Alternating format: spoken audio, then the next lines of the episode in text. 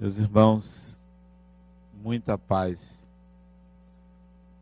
A encarnação é uma grande oportunidade para o espírito evoluir. Nela, nós recebemos tudo de que precisamos para aprender, para resolver os nossos conflitos, para crescer, mas nem sempre aproveitamos adequadamente. A maioria se envolve em processos comuns, em conflitos menores, superlativizando-os, perdendo tempo quando poderiam enxergar a vida de um ângulo diferente, enxergar a vida como um processo contínuo. Mas observamos, olhamos e vivemos a vida como se ela nos aniquilasse depois de um certo tempo. Supervalorizamos a morte. Ainda acreditamos, não sentimos, não vivenciamos adequadamente as nossas crenças. E a encarnação então passa muito rápido, muito rápido. Quem quiser que pense que demora, só pensa que demora quem não aproveita o tempo da consciência. Só pensa que demora quem ainda sofre e interpreta os problemas como causadores de sofrimento e não como oportunidades de crescimento. Uma encarnação passa muito rápido. Mesmo assim, cada experiência vivida pode ser muito melhor aproveitada se a gente tem noção de continuidade. Não vou me relacionar com uma pessoa pensando que a morte é o fim, vou me relacionar com uma pessoa tendo consciência de que poderei ter uma breve parada com a morte e depois continuar, reencontrar sobre novas bases de uma outra maneira, mas sempre pensar na continuidade da vida. Pensar que a morte é o fim, realmente é um limite muito grande para o espírito. É uma limitação muito grande. Não raciocinamos, não refletimos quanto à grandeza da vida para aproveitar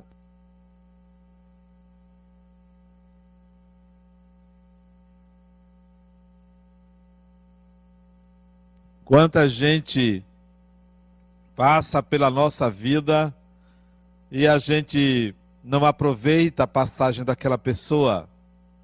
Mesmo pessoas ruins, porque existem pessoas ruins. Mesmo pessoas que nos agridem, que intencionam o mal contra a gente. Mesmo essas pessoas, elas são importantes em nossa vida.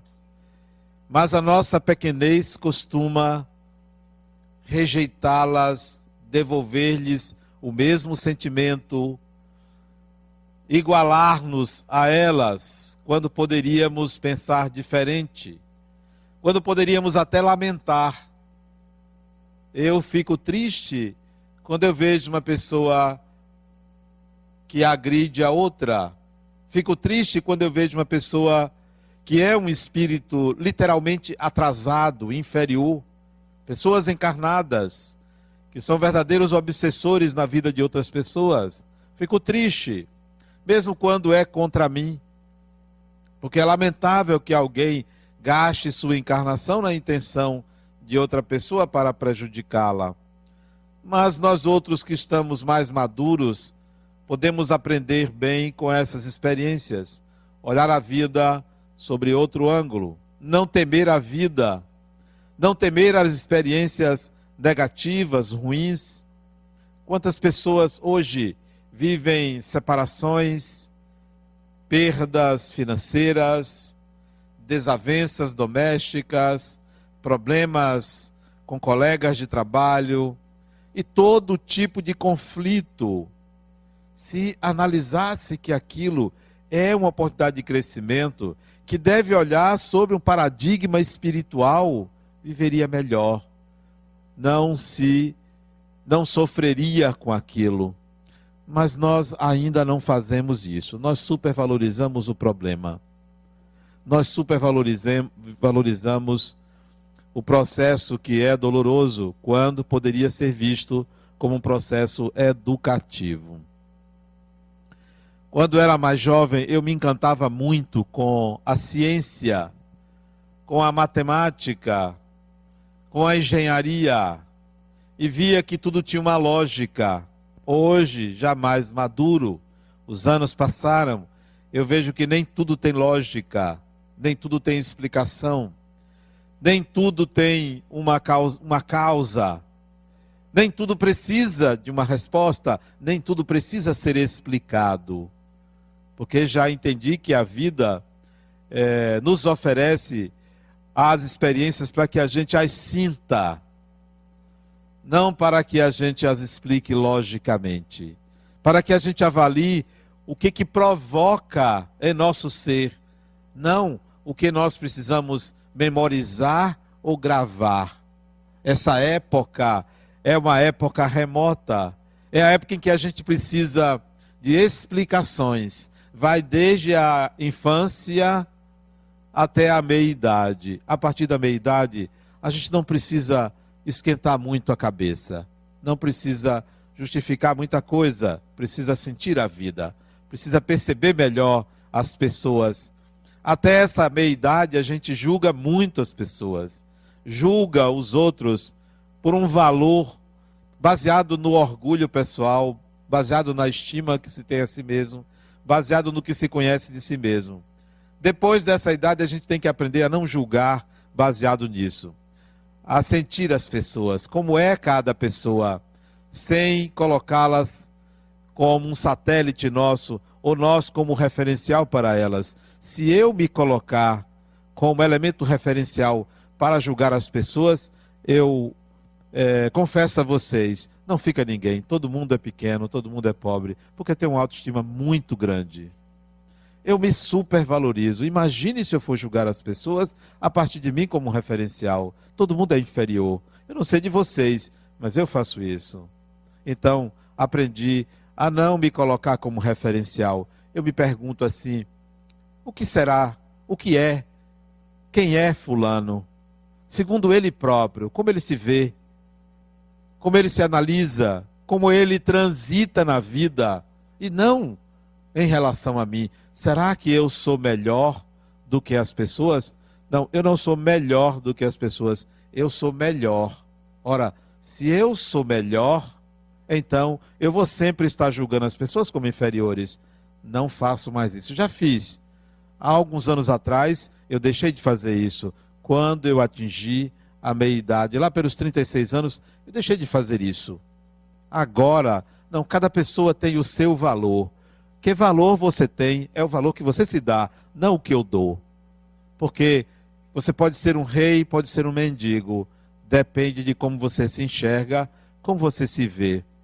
Deixe de julgar as pessoas segundo você, segundo o seu referencial, segundo a sua religião, segundo a sua cultura segundo as suas conquistas, segundo o que você aprendeu, porque se você fizer isso, todo mundo é inferior. É melhor não julgar, é melhor você sentir as pessoas, percebê-las como elas são, observar o tamanho do orgulho delas, o tamanho do egoísmo delas, o tamanho do altruísmo delas, o tamanho da bondade delas, segundo elas próprias. A maioria de nós, por incrível que pareça, a maioria de nós se julga muito pequeno, mas muito pequeno mesmo. Principalmente porque não tem uma visão de que é um espírito imortal. Quem não tem a visão, quem não vive conscientemente a sua imortalidade, se julga pequeno. Se julga muito pequeno porque tem medo da morte, porque os horizontes são limitados, se os seus horizontes fossem, bom, na próxima encarnação eu vou fazer tal coisa, você já começaria desde agora Você, em vez de projetar uma vida de 80 anos, 100 anos, você projetaria uma vida de 500 anos, de mil anos. Que tal? Mas não, você projeta uma vida limitada. A outra chega para mim e diz, Adenauer, eu vou fazer uma cirurgia plástica, o que é que você acha? Vou ser bem sucedida? Isso foi aqui outro dia. Outro dia não, tem alguns meses. Eu vou ser bem sucedida. Ela está na casa dos 60 anos. Eu disse, vai ser só se for um milagre. Né? Porque eu a conheço, né? Só se for um milagre, criatura. A essa altura, você fazer cirurgia plástica, se você for levantar alguma coisa, vai cair outra. Eu aconselhava você trabalhar isso em terapia. E eu conheço a terapeuta dela, né? Estava até conversando com a terapeuta dela ali fora, nesse instante. Fulana, vá trabalhar isso em terapia. Você, tá, você está vivendo como se você fosse desencarnar e desaparecer. A vida continua, não se esqueça. Você é espírita. A vida continua, criatura. Cuide do corpo, mas não se preocupe em reformá-lo. Reforme a alma. A sua alma é mais importante do que você estar preocupado com o corpo. Mas, Adenal, eu estou lhe perguntando, eu vou, já marquei a cirurgia. Eu disse, vai dar errado. Vai dar errado. Vai puxar de um lado, vai repuxar de outro. Não faça isso. Você está falando sério. São os espíritos que estão dizendo a você. Todos eles, não é nenhum só. Todos eles estão dizendo. Como eu ainda não vi, porque depois desse dia ela não veio. Isso tem uns três ou quatro meses. Ela não veio, não. Não veio mais. Eu acho que pesou. Ou então não deu certo. E ela não veio. Criaturas, os seus horizontes não podem ser pequenos. Porque a sua alma é pequena. Porque você se desvaloriza. Por mais vaidade que você tenha, é, por maior que seja a sua autoestima, ela nunca será do tamanho daquela pessoa que projeta horizontes mais adiante. Que se vê já a qualquer momento no mundo espiritual, porque para desencarnar é daqui para ali. É daqui para ali. Ontem, ou foi hoje, não sei, um viaduto caiu lá em Belo Horizonte e amassou lá meia dúzia de carros. Desencarnaram duas pessoas. Quem poderia imaginar que desencarnaria com um viaduto em cima da sua cabeça? Ninguém imaginaria isso, mas acontece. A qualquer momento a gente pode desencarnar, então comece a projetar seus horizontes. Mas não pense na vida espiritual como aquela pessoa que fica julgando. Eu fiz o bem, mas fiz o mal. Fiz mais bem do que mal, estou ótimo. Não é esta a contabilidade. Isso não tem valor. Isso é um prejuízo para a sua personalidade você pensar assim. Não faça um balanço da sua encarnação dessa forma, porque assim você achará que por ter feito o bem, mais o bem do que o mal, você terá merecimentos, você ganhará uma casa. Do outro lado, não tem minha casa, minha vida, tem a nossa casa, a nossa vida. Não tem minha. Não é assim, ó, você vai receber a chave. Não, você vai para alojamento coletivo. Então, comece a pensar na vida espiritual como uma continuidade da vida atual.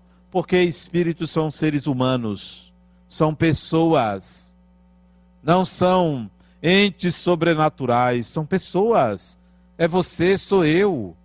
Desencarnado eu serei assim da mesma forma, com a mesma espontaneidade.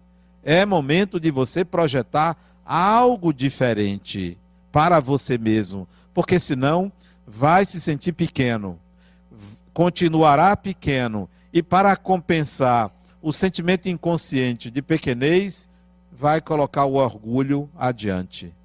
Vai colocar a vaidade lá em cima. Orgulho e vaidade são compensações das pessoas que se sentem pequenas. Cessará o orgulho e a vaidade se você se sentir espírito e não se colocar como referencial para julgar o comportamento absolutamente de ninguém. Você vai sentir as pessoas, sentir o que elas podem estar sentindo naquele momento. Esses dias eu fui num aniversário e não me senti bem. E eu notei que eu não estava bem, porque as conversas que vinham de mesas é, do lado da minha não eram conversas agradáveis. Eu não as ouvia, mas eu sentia a vibração que saía dali. Você começa a sentir, a sentir o ambiente, a sentir as pessoas. Ontem à tarde eu fui visitar uma pessoa e conversando com ela que tinha vindo de uma cirurgia e coloquei para ela a minha sensação do seu estado de espírito. E eu disse para ela: Eu a vejo deitada aí, mas sinto que você está bem, que você passou por esse processo muito bem, que isso lhe trouxe uma renovação. Embora você esteja com o rosto triste, mas eu sinto que internamente você está bem. É isso mesmo? Ela disse: De fato, eu estou. Mas hoje eu amanheci assim. Hoje eu amanheci bem. Então, começa a sentir as pessoas ao invés de julgar as pessoas. Sinta quem está ao seu lado, sinta quem vive com você, sinta o seu vizinho, sinta a vida como uma oportunidade de passá-la sem uma lógica e sem um julgamento de bem e de mal, a partir de novos horizontes. Também, quando era mais jovem, eu me, me preocupava muito com a minha imagem. O que é que as pessoas iam pensar de mim? Eu não sei se isso acontecia com vocês. Acho que hoje já não acontece mais. Vocês não se preocupam com o que as pessoas pensam de vocês, né? Pois eu me preocupava. O que é que iam dizer da minha, da minha roupa? Não, que eu nunca me preocupei. Sempre andei do jeito que ando hoje. Sempre andei de chinelo, sempre gostei de andar de chinelo. Não me preocupava muito com a aparência. Mas o que é que as pessoas iam dizer da minha personalidade, se eu era uma pessoa boa. Então, eu tinha dificuldade de dizer não. Eu estava sempre querendo agradar. Eu estava sempre fazendo alguma coisa para que as pessoas é, sorriem. Então, isso é típico de quem se preocupa com a imagem, com a imagem exterior, sacrificando a sua própria vida. Porque quem quer agradar muitos outros não agrada a si mesmo. Quem quer agradar muito as pessoas não tem uma imagem pessoal positiva. De uns anos para cá, depois dos 36 anos, eu comecei a me despreocupar disso. Eu digo, peraí, eu não preciso agradar as pessoas. Eu também não preciso estar desagradando todo mundo. Eu preciso ser eu mesmo e vamos ver qual o resultado disso. Vamos ver se quem eu sou provoca nas pessoas algo agradável ou algo desagradável. E aí eu fui me conhecendo à medida que eu me expressava, à medida que eu buscava saber como eu era visto antes de apresentar uma imagem positiva. E eu vi que a minha imagem variava a depender do assunto, a depender da pessoa, a depender das circunstâncias. Então, minha, minha imagem em certos ambientes é negativa, em certos ambientes é positiva. Eu vou trabalhar isso em mim. Eu vou me mostrar mais num processo de transformação. Olha, Fulano, eu estou me modificando. Passei a usar o me desculpe, ou me perdoe, ou saiu sem querer. Eu não imaginei que eu diria isso, eu não pensava assim. Então passei a buscar um arrependimento real, explícito, quando minha imagem de fato era negativa, porque eu era uma pessoa que queria agradar os outros. Hoje à tarde eu recebi a ligação de um amigo meu, de São Paulo. Ele me ligou, eu estranhei, né? Nunca mais ele tinha falado comigo. Isso devia ter um ano que ele não falava comigo e ele me ligou. E na hora que ele me ligou, eu me lembrei da nossa penúltima conversa. A nossa penúltima conversa foi assim. A secretária dele me ligou. Ó, oh, fulano está lhe pedindo uma informação. Aí eu disse a ela, olha, diga a ele que eu não vou dar. Porque a nossa amizade não foi construída com a relação com a secretária dele. Ou ele me liga para falar comigo, ou ele não terá essa informação. Aí a mocinha, suponho que seja uma mocinha, se bem que a voz hoje a gente confunde, tem mulheres que são maduras, usam uma voz assim, um pouco sensual, só para deixar a impressão que são jovens, mas a gente se vê de frente e já sabe que não é. Mas como era o telefone, eu não via, eu disse, ela disse, mas, mas é, meu senhor, é só essa informação. Diga a ele que eu não vou dar. Pode dizer ele que eu estou dizendo que eu não vou dar, só se ele me ligar. Bem assim mesmo e de forma é, dura. Não demorou 20 ou 25 minutos, ele me ligou. Adenauer, o que é que houve? O que é que está vendo? O que é que está havendo? Nada. Nós nos conhecemos há muitos anos e não é a primeira vez que você manda a secretária me ligar você tem a obrigação de falar direto comigo. Porque agora você virou celebridade e, e manda a secretária falar comigo. Eu sou o que para você? Ele disse: É, você tem razão. Então, eu disse, pois é.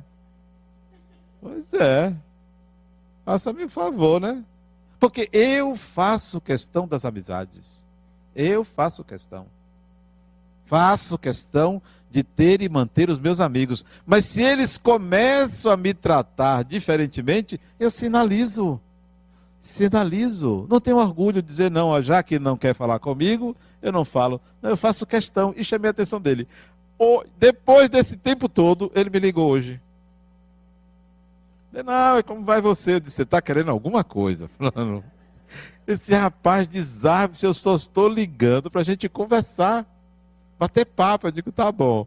E aí conversamos, acho que uma meia hora, ele lá em São Paulo. Conversamos, conversamos. Ele disse, sim, você ainda não me pediu nada. Ele disse, rapaz, eu só liguei para a gente conversar. Eu digo, tá bom, você está melhorando, né? Você está se reformando.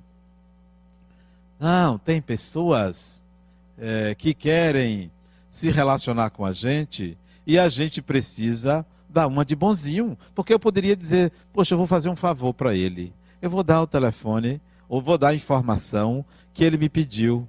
Não custava nada eu fazer isso. Digo, não, sabe de uma coisa? Eu vou forçar essa aproximação porque eu gosto dele. Embora ele me trate como qualquer uma das pessoas das relações dele, porque sempre usando a secretária, mas eu vou forçar uma aproximação, vou tornar público o modo como ele está me tratando. Público quer dizer, com a secretária dele. E hoje eu disse, eu vou falar sobre você na, nossa, na minha palestra de hoje. Vou falar. Se você quiser assistir, você vai ouvir o que eu vou dizer. Mas ele não deve estar assistindo, não, porque ele tem palestra também hoje, lá em São Paulo, então ele não pode estar assistindo. Talvez até mandou gravar para poder ouvir. Mas ele, eu vou amenizar um pouquinho, mas ele sabe que eu gosto dele, né? Vou dar uma amenizada, né? Porque ele é gente boa, gente muito boa. Interessante que uma vez eu me encontrei com ele nos Estados Unidos.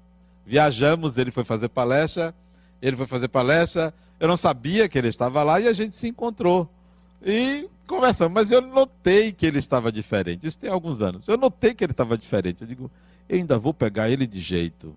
Porque eu gosto de fazer isso com as pessoas é, quando elas se mostram diferentes, quando elas sintonizam com outra esfera, com outra dimensão, se desligam da gente, eu disse: não, um dia eu encontro, um dia a vida nos aproxima das pessoas que nós gostamos. E por incrível que pareça, aproxima das pessoas que a gente odeia.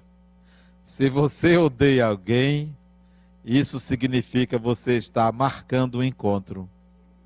É um encontro marcado. É um encontro marcado.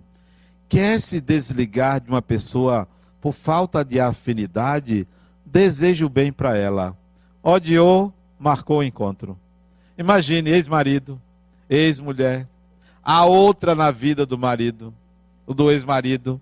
Encontro marcado, vão nascer gêmeas. Olha, que maravilha. Na mesma família.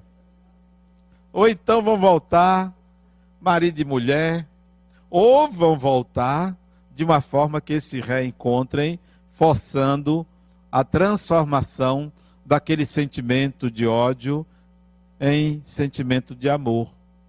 Então, é preciso que você saia do julgamento para o sentimento, sem se colocar como referencial para aquela pessoa, sem ser você o centro. Não, eu não vou julgar as pessoas segundo a mim mesmo, porque eu vou ter a tendência de me sentir superior a elas, porque eu vou recalcar ou projetar nelas o que acontece comigo e eu não percebo. Não vou valorizar demasiadamente os problemas, os conflitos, né? Esses dias, nessa visita, né, que eu fiz ontem, o problema que ela tinha, um problema de, é um câncer. E eu me lembrei como ela lidou quando soube do câncer, né? Desabou, desabou. Quase que morre com medo da morte. Entrou em crise, desejou até morrer. E eu perguntei: e agora? E agora? Que já passou, que você vai começar agora a quimioterapia, que você sabe que há grande probabilidade de você se sair muito bem. Não valeu a pena ter passado por isso? Não vale a pena você se conhecer, infelizmente dessa forma. Mas para você ver que o corpo tem um valor relativo. Nós supervalorizamos as experiências, damos uma dimensão demasiadamente grande porque limitamos os horizontes. Eu sei que um dia eu vou desencarnar, não sei como. Imagino, mas não sei como. Também não sei com que idade, isso não me preocupa. Queria só mais uns dias aí, quem sabe uma semana, duas, pode ser. Se der mais, tá bom, mas pode ser agora. Não, não imagino não é uma coisa para eu pensar antecipadamente, eu quero viver. Uma das coisas que eu peço mais a Deus é viver a velhice e precisar das pessoas. Eu gostaria de viver isso. Eu gostaria de ter pessoas que cuidassem de mim. Porque sempre fui uma pessoa autônoma, desde adolescente. Sempre me virei, sempre fiz tudo sozinho, nunca dependi de ninguém. Gostaria de passar pela dependência de uma pessoa porque seria uma lição muito grande para o espírito. E quantas pessoas eu vejo orgulhosamente dizem: não, eu não quero depender de ninguém. Ao contrário, eu gostaria de depender das pessoas. Ser cuidado pelas pessoas, olha que coisa maravilhosa. Ficar numa cama e ter alguém que possa me ajudar. Eu quero experimentar isso. Eu estava dizendo à babá de meu neto que nós saímos hoje para cortar o cabelo dele. E eu estava dizendo a ela, né, a gente foi conversando no carro, eu estava dizendo a ela o quanto era importante a experiência que eu estava vivendo. Disse, mas ela me chama de doutor, mas doutor, que experiência? De ser avô. Eu nunca imaginei que eu seria avô. Está sendo uma coisa maravilhosa ser avô. Está sendo gostoso ouvir uma criancinha, um espírito me chamar de vô. Para mim isso é novo. Porque na encarnação passada eu não experimentei isso. Eu não experimentei. E agora estou vivendo isso. Como é bom chegar a uma idade e você ouvir isso. Então, como será bom você, quando o corpo já não lhe obedecer, quando o corpo já não atender aos seus desejos e reflexos, você tem uma pessoa que possa lhe ajudar. Como é bom experimentar a velhice, a perda da mobilidade. Isso não é masoquismo, são experiências que a vida oferece. E muita gente quer se ausentar sem experimentar isso. Muita gente quer ficar jovem o tempo todo. Eu não gostaria jamais de voltar a ter 20 anos. Não gostaria. Era muito abestalhado. Era. Era muito ignorante. Ah, mas tinha um corpo saudável. Eu prefiro esse, com a barriga, né? Com as rugas. Isso faz parte do viver no corpo. A eterna juventude do corpo é uma visão deturpada da imortalidade. Nós somos espíritos. Ah, mas você não gostaria de ter um corpo bonito? Mais do que esse, duvido, né? Duvido. Né? Interessante que eu me lembro de uma experiência que eu vivi, que eu vivi ali em Ondina. Isso tem muitos anos. Eu fui visitar uma mulher que ela, o marido dela desencarnou. E marido desencarnar é uma coisa maravilhosa, né? Acontece. E sempre as mulheres ficam viúvas, né? O marido dela desencarnou, ela não quis mais dormir no quarto dela, ficou dormindo no quarto da filha. E lá, ficou lá no quarto, não queria, não queria, triste, depressiva. Aí eu fui lá visitar ela, né? Era o passatempo, né? Visitar pessoas doentes. Eu até gostava. De vez quando eu faço, como fiz recentemente, eu acho prazeroso, né? Dá trabalho, mas que jeito. Aí fui lá visitar a mulher. Olha, eu gastei mais de uma hora tentando tirá-la daquele estado. Mais de uma hora. Não consegui. Não consegui. Ela sentada numa cadeira na sala, triste, chorosa, porque ele, porque ele. Quando estava encarnado, eu não sei se era esse amor todo, mas vamos lá. Porque é assim, quando está encarnado, não presta. Desencarnou, vira santo. Vira santo, tenho saudade, né? Tento é, convencê-la a sair daquele estado não consegui. Disse, ah, vou me embora, uma hora e dez, uma hora e quinze já ali falando, uma hora e vinte, isso vai varar a noite, eu não saio daqui. E essa mulher não muda. Eu disse, ah, vou embora. Aí quando eu ia já me despedindo, ela disse, você parece uma pessoa conhecida. Eu já sei. Muita gente me acha parecido com Brad Pitt. Foi o que a mulher fez. Deu risada. Quer dizer, você fala a verdade a mulher ri. Você vê, não tem doutrina. Não tem doutrina que dê jeito em certas pessoas. Só um pouco de humor, né? Só um pouco de alegria. Não, essa, essa vontade, esse desejo de ser jovem, não tenho. Se você me perguntar, você tem saudade daquela época? De jeito nenhum, não tenho saudade. Não tenho saudade de tudo que fiz e uma encarnação ótima. Não tenho saudade. Eu tenho saudade de pessoas, de pessoas de hoje, de pessoas que se afastaram, de pessoas que viajaram, mas não tenho saudade do passado. Não tenho. De nada que fiz. Fiz está feito. É apenas uma ideia na minha mente. Não tenho saudade. Não vivo do passado assim, ó poxa, eu fiz aquilo. Fiz, está feito, já foi feito, bom ou ruim, aconteceu. Não é o presente, o que vale é o presente.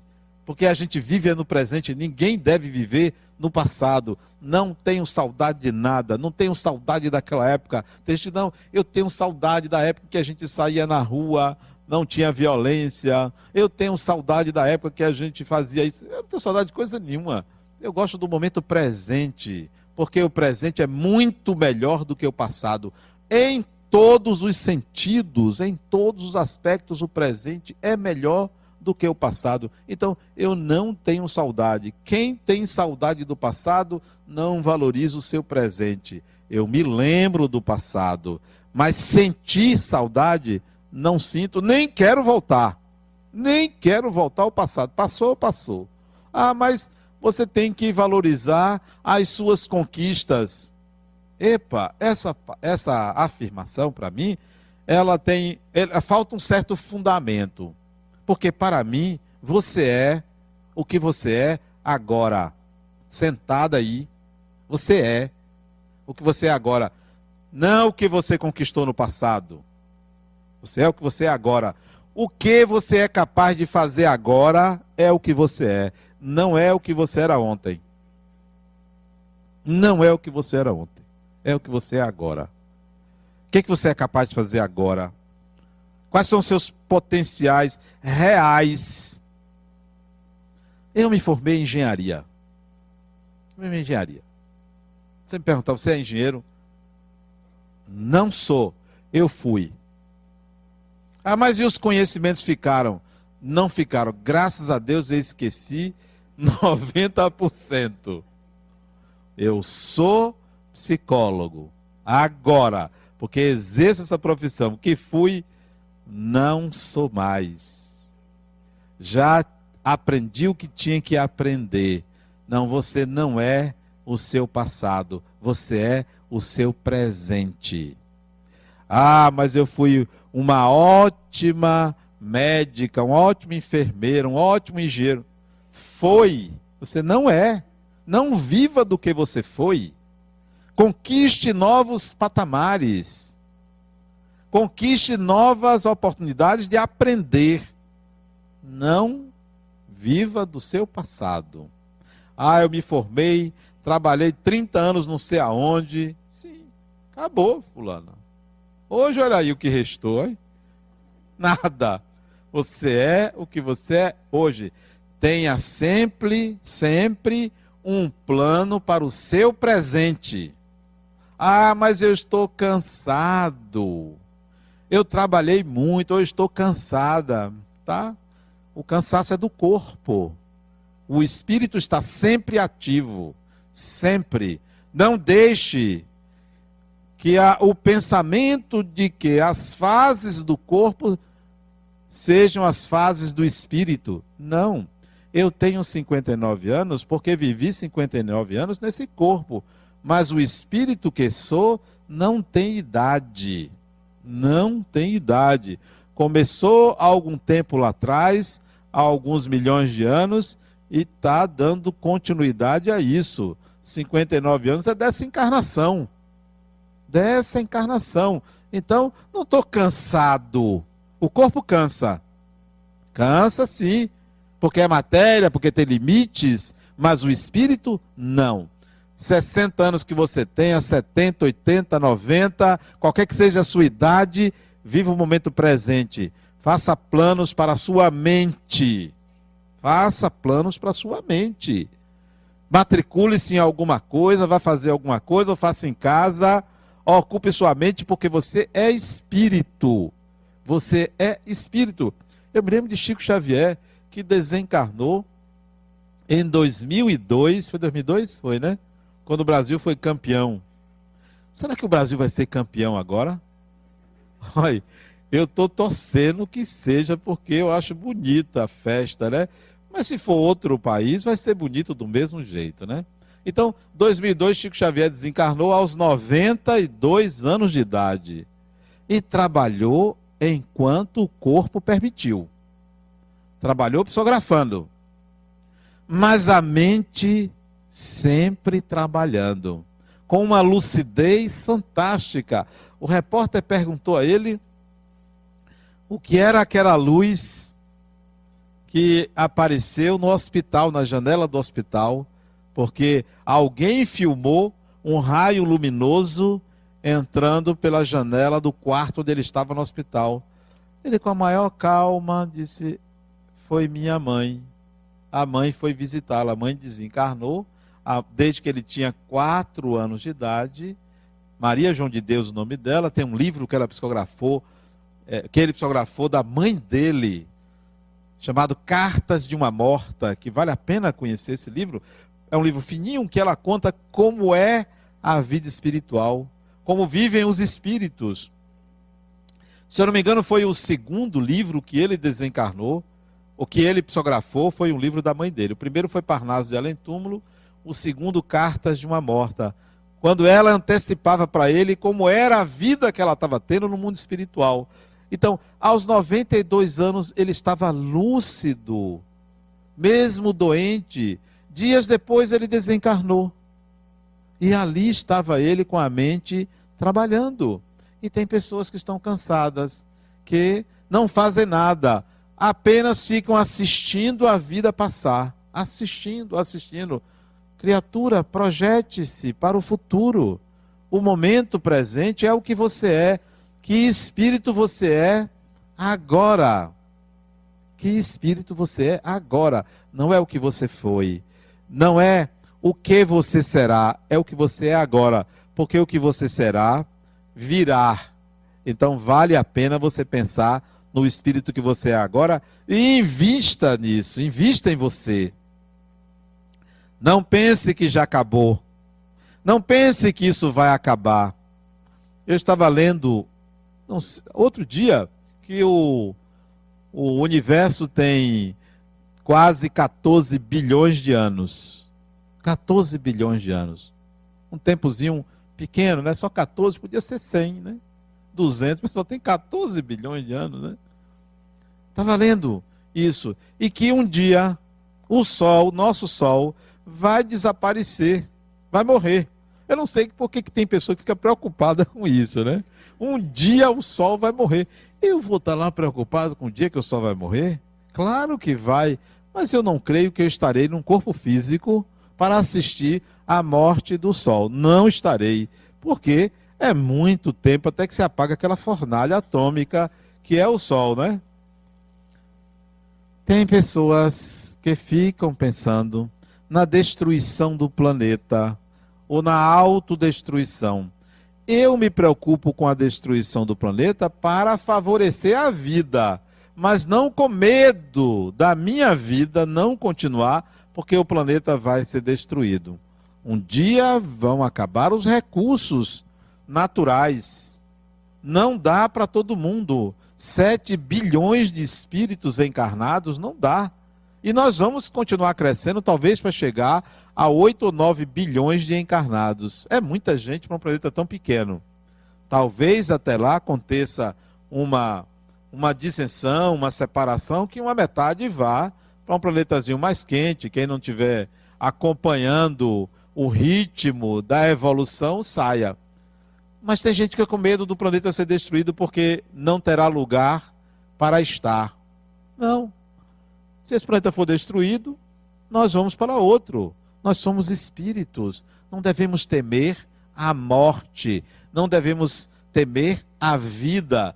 Devemos sempre pensar que é possível viver consciente de que há uma continuidade, porque quem fez tudo isso não estabeleceu um limite, ó. Até aqui todo mundo vive, depois daqui ninguém existe mais. Essa mentalidade é uma mentalidade retrógrada. Ou de achar que você vai sair do planeta depois da morte e vai para o inferno e ficar lá torrando eternamente. Só pode ser uma mentalidade arcaica medieval. Nem a Igreja Católica hoje acredita mais nisso. Nem os padres falam mais em inferno, em Satanás. Só aqueles padres mais primitivos, mais arcaicos. Hoje os padres são como que psicólogos se você for assistir a uma missa, se você assistir pelo, pelo, pela internet, os padres falando são psicólogos. Eles já estão falando na mente, eles já estão falando no amor, eles já estão falando na paz, na harmonia, no bom relacionamento, e assim sucessivamente. Aquela ideia de destruição, de desaparecimento depois da morte, é para quem não está acompanhando a evolução da vida do planeta. Isso tem um limite, esse tipo de ideia, mas não tem limite a nossa vida. Em relação ao universo, agora que eu me lembrei que o assunto era sobre alguma coisa, pluralidade dos mundos habitados. Mas dá tempo de falar, ainda tem três minutos ali. Quando Allan Kardec falou sobre pluralidade dos mundos habitados, porque Jesus disse que há muitas moradas na casa do Pai. E isso se referia, segundo a interpretação comum, a muitos planetas, né? Claro, isso é lógico. Pensar que só há vida na Terra é uma limitação muito grande. Como as distâncias são enormes, muito provavelmente demorará até que a gente se comunique com uma outra civilização que tenha um nível de inteligência que a nossa. Muito provavelmente vai demorar isso, talvez mais uns 500 anos. 300, 400, 500 anos a gente vai ter a oportunidade de se comunicar com outras vidas, outros espíritos. Provavelmente não terá o corpo humano, porque esse corpo corresponde às condições de temperatura e pressão do planeta Terra. Se for mais quente, será diferente. Se a gravidade for outra vai ser diferente, mas há espíritos usando outros corpos em outros planetas, ou planetas que não precisem de corpos para reencarnar. Os espíritos vivem numa dimensão espiritual vinculada àquele orbe, àquele planeta. Isso para mim é lógico. Mas eu prefiro pensar não no universo físico. Eu prefiro pensar que pode haver muitos universos. Prefiro pensar que há múltiplas dimensões. Mas também pensar que, como eu escrevi no livro Psicologia do Evangelho, eu prefiro pensar que em cada um de nós, cada espírito que aqui está, encarnado ou desencarnado, em cada um de nós, há muitas vidas dentro de nós. Vivemos várias encarnações, vivemos vários personagens. Temos dentro de nós muitas personas. Você já foi militar em alguma encarnação, porque vivíamos guerreando, militar ou guerreiro. Você já foi índio, já foi índia, você já foi homem, já foi mulher. Provavelmente já viveu a indiferenciação sexual sendo gay, embora o nome não fosse esse, porque isso não é um bicho de sete cabeças, nem nada que a gente deva encarar preconceituosamente. Você já viveu muitas personagens, estão dentro de você. E é preciso você tomar consciência de que esses mundos dentro de você saem de vez em quando e você não se dá conta que você tem uma experiência milenar e precisa colocar isso para fora de forma consciente. Já trabalhou com a natureza, já foi homem do campo, já pariu filhos outras vezes, já amamentou, já foi sacerdote dessa ou daquela religião já desenvolveu uma série de rituais no contato com a natureza. E agora, agora, 2000 e... Nós estamos em que ano? 14, já ia falar 2015. 2014, agora, em pleno século 21, em contato com a doutrina espírita, em contato com a possibilidade de adquirir a consciência de que é um espírito imortal Viva de uma forma a não incomodar seu semelhante. Viva de uma forma a não agredir o seu semelhante. Viva de uma forma a não agredir a sociedade. Viva de uma forma acreditando que isto aqui não é um degredo, não é uma prisão. Isso aqui é uma oportunidade única de aprender, de viver. Ao invés de achar que você está aqui para sofrer, você está aqui passeando. Não! como turista, sem obrigações e responsabilidades, mas passeando porque a vida pode ser vivida de forma agradável, mesmo diante de dificuldades múltiplas. Você tem muitos personagens dentro de você, misture eles e retire o melhor deles para viver. Deixe de incomodar os outros, deixe de atrapalhar a vida dos outros, facilite a vida dos outros, porque a vida lhe devolve isso. Quem encontra dificuldades na vida é porque provoca dificuldades para os outros. Provoca dificuldades, cria dificuldades, ou também cria dificuldades para obter facilidades. O que eu puder fazer pelas pessoas, eu vou fazer. Só para finalizar, há muitos anos atrás, 2000, 2000 não, 1900 e alguma coisa, 1990 e alguma coisa, eu tinha um terreno e resolvi construir uns prédios nesse terreno, ali no Imbuí. Terreno de 20 mil metros quadrados. E resolvi construir. Esse terreno, uma parte era minha, uma parte era de outra pessoa. E eu cheguei para ele e disse: Olha, eu quero construir, vamos construir. Ele disse: Olha, construa. Eu disse: Mas eu não tenho dinheiro, eu tenho terreno. Ele disse: Eu tenho dinheiro. E ele me deu dinheiro para a gente construir. Construímos cinco prédios. Estão lá, prédios de 20 andares, prédios enormes. Ok. Fui contratar o arquiteto. Aí chamei o arquiteto. Eu gostava dele, das obras dele e, e chamei ele. Fulano, eu quero. Esse projeto é seu. Esse projeto é meu, é seu, eu quero que você faça. E o projeto custava uma fortuna. Era caro. E eu paguei a ele. Paguei a ele. O dinheiro não era meu, o dinheiro era de meu sócio. Paguei a ele. Ele não acreditou. Ele disse: Você não vai querer nada por fora? Eu disse: Não, eu estou lhe pagando pelos seus serviços. Ele queria me oferecer alguma coisa por eu ter dado o projeto a ele. E ele sabia que o dinheiro era de meu sócio. Agora era um sócio danado. Eu só tinha 3% do terreno, ele tinha 97%. Era um sócio, eu era um sócio minoritário. Se você não quer nada, eu disse, não, fulano, eu estou convidando você porque eu gosto do seu trabalho. E ele fez o projeto e ficou maravilhado com isso. Projeto foi feito, os prédios foram construídos, tem gente morando lá até hoje. Isso tem muito, isso tem mais de 25 anos atrás. Olha o que aconteceu. Um dia eu resolvi construir uma creche. E ele soube, me procurou, disse: O projeto é meu. Eu lhe dou esse projeto. Até hoje, esse indivíduo ajuda esta creche. Eu disse: Mas, é, Campelo o nome desse, mas Campelo, você não precisa. Disse, Rapaz, eu sempre serei grato a você. Isso não é a mim, é a sua bondade.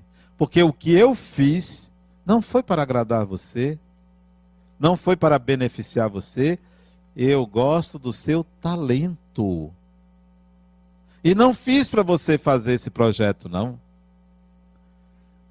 Faça o bem naturalmente, que o bem retorna não necessariamente só para você, retorna para a sociedade, porque pertence à sociedade.